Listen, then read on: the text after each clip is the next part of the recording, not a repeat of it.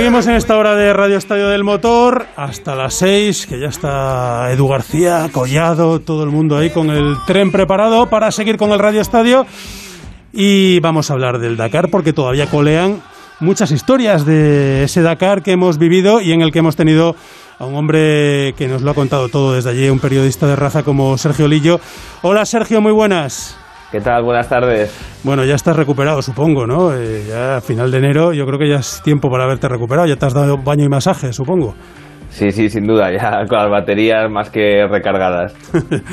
bueno, que teníamos historias pendientes y hoy hemos creído que era un buen día para recuperar alguna de ellas, ¿no? Hemos ido recuperando durante todos estos días y hoy eh, me traes un personaje fantástico porque además si hay alguien que conoce el Dakar, desde luego hay muchos, pero él también. Sin duda, hoy tenemos con nosotros a un piloto que ya a finales de los 90 se estrenó en moto en el Rally Dakar, eh, disputó 10 ediciones sobre dos ruedas y consiguió llegar a ser cuarto de la general. Y desde 2009 es un ejemplo de, superación porque a pesar de, ir en silla de ruedas eh, ha disputado este año su séptima participación en, coches y ha vuelto a, pelear ahí, ha llegado a ser decimosexto de, de su categoría y sigue luchando por, por intentar estar entre los mejores como estuvo en, en motos, es Isidre Esteve. Hola Isidre, ¿qué tal la presentación de Sergio? ¿Bien? Hola, ¿qué tal? Muy buenas tardes. Sí, sí, veo que Sergio se ha recuperado ya muy bien del Dakar. ¿Y tú qué? ¿Te has recuperado ya? Sí, sí, sí, Dios, ah, en unos días uno vuelve a estar ya otra vez a, punto para, para, para, volver a planificar todo esto otra vez y para intentar volver al Dakar todavía más fuertes si hace falta. Es que cuando hablo con gente que no... Bueno, hay mucha gente que dice, ¿qué, qué tendrá eso para que vayan? ¿no? Eh, eh, os ven así como, como casi como extraterrestres a todos los que vais al Dakar, eh, con lo tranquilitos que, está, que están en casa, ¿no? La gente. ¿Qué tiene el Dakar, Isidre? Bueno, no sé, ostras, yo creo que, que, para nosotros al final es una forma de vida, ¿no? El, deporte es un estilo de vida en sí mismo, ¿no? Y entonces, pues bien, yo, yo en mi caso uh, ostras, llevo muchísimos años en, en, la competición y en el Dakar, pues ya fueron 10 ediciones en moto, ahora ya van 7 en coche, ¿no? Y, y, no me imagino pasar las fiestas de fin de año y, y, reyes en casa, ¿no? Siempre me las imagino pasarlas en el desierto, uh, compitiendo, porque al final es lo que más nos gusta, ¿no? Y porque, bien, siempre tenemos uh, ganas de, de, mejorar y aparte esta carrera es un tanto especial, ¿no? Porque es una carrera única, una carrera única porque en ella conviven pilotos profesionales, amateurs, con personas que quieren cumplir sus retos, ¿sabes? Cada uno tiene un, un, objetivo distinto, ¿no? Y a mí, si me gusta calificarla de alguna manera, yo creo que es una carrera donde vuelven a casa muchísima gente contentos por haber conseguido aquello que buscaban, ¿no? Porque la competición muchas veces es poco injusta porque solo gana uno, ¿no? Y los demás vuelven tristes a casa. Pues no, esta es un poco diferente. Tú que has vivido África, has vivido eh, América y ahora Arabia. ¿Sigues, mm, no sé, o eres de los que piensan como muchos que el auténtico Dakar era el de África? Bueno, yo creo que, debemos ser capaces de adaptarnos a los cambios y a los cambios que, que toca en cada momento. ¿no? Yo creo que el Dakar en África fue algo genial, ah, fue algo genuino, sobre todo porque cuando el Dakar se disputaba en África, lo que te permitía esta carrera es descubrir un continente que lo tenemos aquí al lado, pero que es inaccesible en muchos aspectos, ¿no? Y el Dakar te llevaba a él y lo convertía con la gran aventura de tu vida, ¿no? Luego yo creo que ahora tenemos un Dakar que es mucho más uh, competitivo y una competición más al sprint que no una gran aventura, ¿no?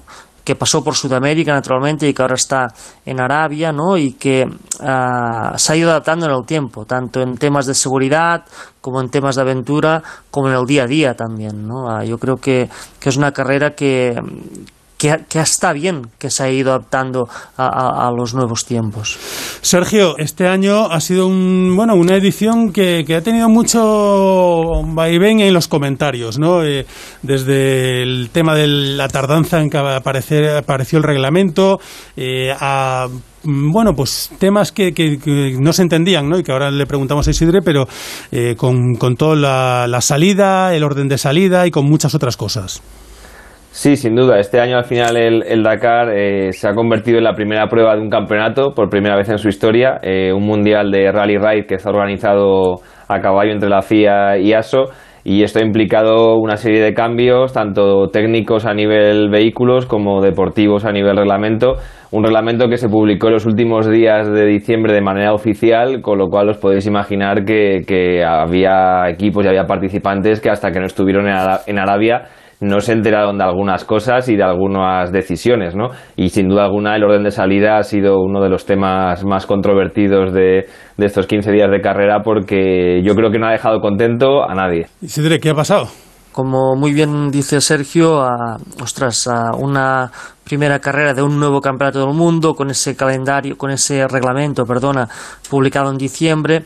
Claro, el reglamento no lo pone todo, ¿no? Y, ese orden de salida uh, nuevo, pues, uh, ostras, uh, pilló por sorpresa a todo el mundo, y, yo me incluyo en él, ¿no? Y otros aspectos de la carrera, ¿no? Yo creo que estamos en un momento de grandes cambios donde debemos también tener un poco de paciencia todos para que cada uno vaya haciendo los ajustes que debe, ¿no? Ah, es verdad de que se han hecho cosas poco coherentes, ¿no? Porque, por ejemplo, para que tengamos una idea con el orden de salida, ah, en esta carrera siempre el orden de salida del día siguiente lo determina la calificación del día anterior, por lo tanto es un orden muy coherente, siempre salen los más rápidos delante y a medida pues que tú vas haciendo peor calificación, pues sales detrás, ¿no? Entonces, esto hace que la carrera en sí se desarrolle de una forma más segura, porque no hay sobreadelantamientos en pista uh, debidos a que tienes pilotos más lentos delante. Lo puede haber porque ha pasado algo el día anterior, pero no en general. ¿no? Entonces este año pues hubo un lío en esto, ¿no? porque al final cogieron los 30 primeros scratch de, de coches, pero no eran T-coches, eran T1, T2, T3 y side by side, ¿no? esos 30 primeros. Luego pusieron 10 de cada categoría después del 30. Ah, por lo tanto, el que nacía el 31 o el 32 no salía en 31 o 32, sino que acababa saliendo el 70. ¿no? Luego hubo un lío con los prioritarios. ¿no? Eh, siempre en, un entorno deportivo los prioritarios son aquellos que ah, por méritos propios ¿no? Ah, tienen esa distinción ¿no? Por, por, por, conseguir objetivos en lo deportivo. Pues no, este año había pilotos prioritarios que obtenían esa distinción solo por el hecho de inscribirse en el Mundial. Y claro, entonces todo esto originó que los eh, órdenes de salida fueran un desastre, porque no solo estaban los pilotos rápidos cada día, ni los 10 primeros de cada categoría, sino los prioritarios. ¿no? Oye, eh, déjame preguntarte por otro tema también que fue muy controvertido. ¿Estaba bien o estaba mal el roadbook cuando ocurrió eso en esa primera etapa en la que Carlos Sainz, por ejemplo, perdió tanto tiempo? Bueno, ostras, este sí que es un tema muy ah, complicado a veces, porque ah, el roadbook raras veces está mal. Lo que ocurre es que muchas veces en el roadbook no está toda la información que debiera estar para encontrar de una forma fácil y fluida un punto. ¿no? Hemos visto en todos estos años anteriores, desde que David Castera pues, vuelve a estar en el plano deportivo, que cada vez que hay una complicación a nivel navegación es porque en el roadbook no está toda la información. ¿Qué quiere decir esto? Al final el roadbook define una línea de paso a, todos los participantes, pero que hay un apartado que lo deja la interpretación de esa información a cada piloto o copiloto. ¿no? Entonces, ¿qué ocurre? Cuando hay problemas de navegación o cuando hubo ese problema el primer día, en, esas, en ese tramo de la especial había unos puntos del roadbook que faltaba información para encontrar de una forma más fácil el punto. ¿no? Entonces podríamos debatir cuánta dificultad había en encontrar el punto, seguro. Ah, ¿el roadbook está mal? No. Al roadbook le falta información en algunos puntos. Y, yo no voy a entrar si... Uh, cuánta dificultad supone para unos o para otros, pero sí que entiendo bastante todo el tema este de navegación y cuando un tema está tan abierto y deja tanto la interpretación de cada uno, es difícil valorar hasta qué punto ah, ah, esa información que da la organización está mal o simplemente no te la da toda para que tú pongas el resto. ¿no? Entonces, por esto siempre es tan complicada una situación como esta. Sergio, que nada, no, no, nos va a decir un sí o un no, porque, porque además es que entiendo que él lo interpreta como algo que no tiene un sí y un no, seguramente, ¿no?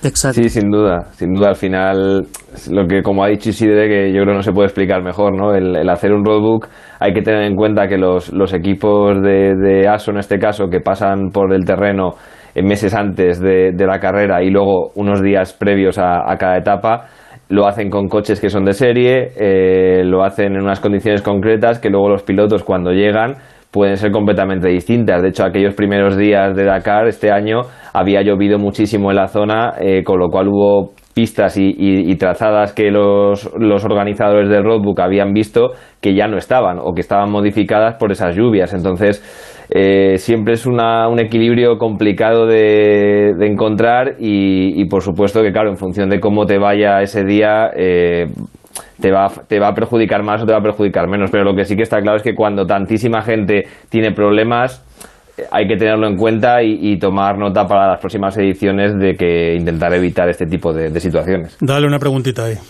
Bueno, Isidro, yo, te quería preguntar también, eh, este año habéis llevado, dentro de toda esta nueva iniciativa que ha, introducido el Dakar de, nuevas, nuevas tecnologías de propulsión y, combustibles más sostenibles, vosotros también habéis estado dentro de, este grupo de, vehículos que ha llevado un, componente de, baja huella en carbono. Eh, no sé cómo, cómo lo habéis visto y qué rendimiento os ha dado. Sí, es verdad. Nosotros con, con Repsol y con su centro tecnológico, ah, naturalmente hay una apuesta por los nuevos ecocarburantes, ¿no? que son carburantes donde el 50% de sus contenidos son bios. ¿no? Estuvimos probando este nuevo carburante en el Rally de Marruecos para ver si realmente teníamos las prestaciones que, que buscábamos con la gente de Toyota y la verdad es que nos sorprendió, nos sorprendió el rendimiento, ah, nos sorprendió su calidad y decidimos también ah, continuar con los ensayos en el Dakar. ¿no? Yo creo que, ostras, esta es una iniciativa que, que a mí sobre todo me ilusiona muchísimo, ¿no? porque al final es el futuro. Sabemos que, que en el Dakar, en la competición, en nuestro día a día, pues ah, en, un futuro que está ya, que está aquí, van a tener que convivir diferentes energías en ese sentido, ¿no? Y, la apuesta por los ecocarburantes que hace Repsol y, y poderlo llevar a la competición y utilizar la competición como banco de pruebas, ostras, es un, es un trabajo, un, un, objetivo que ilusiona, ¿no? Y estamos contentos con ello, vamos a continuar con ello porque sabemos que ese es el camino y la verdad es que estuvimos muy contentos y satisfechos del rendimiento en, el Dakar y en el Rally de Marruecos, ¿no? Y, y convencidos de que ese es el camino a seguir y es el que vamos a seguir en las próximas carreras. Bueno, pues eh, Isidre, escuchándote esta respuesta ya me contestas la última que te iba a hacer, que era el futuro. bueno, si en tu mente sigue estando eso, pero eh, está claro, lo dijiste, lo has dicho desde el principio, ¿no? Eh, no entiendes sin arena pasar unas navidades. sí, sí, sí, si tengo que elegir, prefiero pasarlas en el desierto que, en casa mirando la tele o haciendo otra cosa. Isidre, que muchas gracias, que, este próximo Dakar eh, sea fantástico, que sigas con tu fundación, donde hacéis un trabajo maravilloso y que sigamos contando todas estas hazañas y estas aventuras. Muchísimas gracias a vosotros. Bueno, Sergio, que nada, ya sabes, ¿eh? veo a Isidre más fresco que a ti, ¿eh? eh cuidado. Sí, sí, es que Isidro se ha hecho de otra pasta, ya lo decimos muchas veces, pero es que lo demuestra cada día. Un abrazo, Sergio. Un abrazo grande. Pues hasta aquí con este espacio, esta horita de Radio Estadio del Motor. Ahora sigue Radio Estadio, ya está por aquí Edu con toda la tropa, pero antes información aquí en Onda Cero.